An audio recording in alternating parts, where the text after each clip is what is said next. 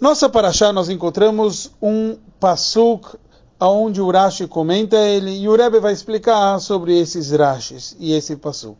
O versículo começa Achbashem al-Timrodo, contra Hashem você não deve se rebelar, até maltiru, e vocês não devem ter medo, amares do povo da terra, que lachmei nohem, que eles são como o nosso pão. Sar tzilam me alem, que saiu deles o a sombra. Então, Rashi, sobre o início do versículo, ele fala: Al é, timredu, vocês não devem se rebelar. E ele explica: Veshuv vehatem al tiru, e com isso vocês não vão temer os, os povos da terra.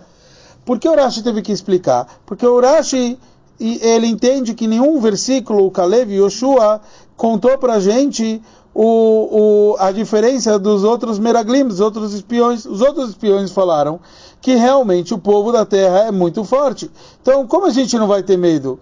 E Yoshua e Caleb está falando para a gente, é só você não ir contra Hashem. Porque uma vez você não vai contra Hashem, Hashem vai te ajudar, então você não tem que ter medo. Quer dizer, eles são fortes, mas vai dar certo. Por isso que o Rashi continua, que nem a gente falou que lachmei noem, porque eles são o nosso pão.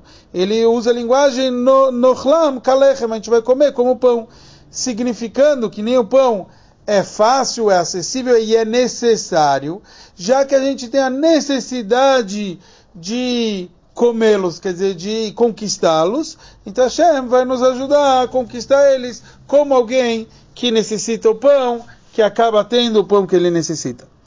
Depois ele fala Sartilam. A gente falou que ele tira a, o, o tzel seria a sombra deles.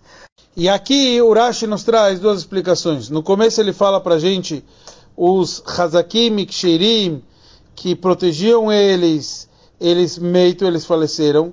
E daí ele traz que Yov ele protegia e, e ele faleceu. Outra explicação Tzilo Shel Makom, quer dizer, a própria sombra divina, Sar Melem, saiu de cima deles.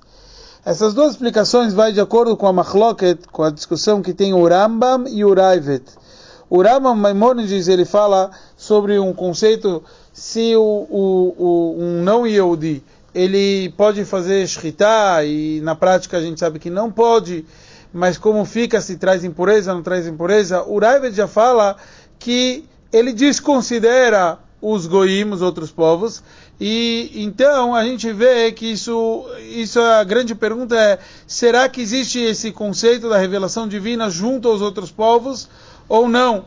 Então, essa é a diferença se a gente fala que é Kshirim que, que faleceram ou que tem um tzel, que tem uma conexão, que é como se fosse uma sombra, a conexão da pessoa com Hashem. Já o o, isso que o Kalev queria falar. Que Sartila Melem, quer dizer, eles no máximo seria que nem uma sombra, e Hashem tirou esse conceito de estar junto deles. Mas para o povo de Israel, Hashem está com a gente, está junto, está até mais do que sombra. Certeza Hashem vai fazer a gente vencer qualquer inimigo, e que seja assim com a vinda de Mashiach em breve, Bezrat Hashem.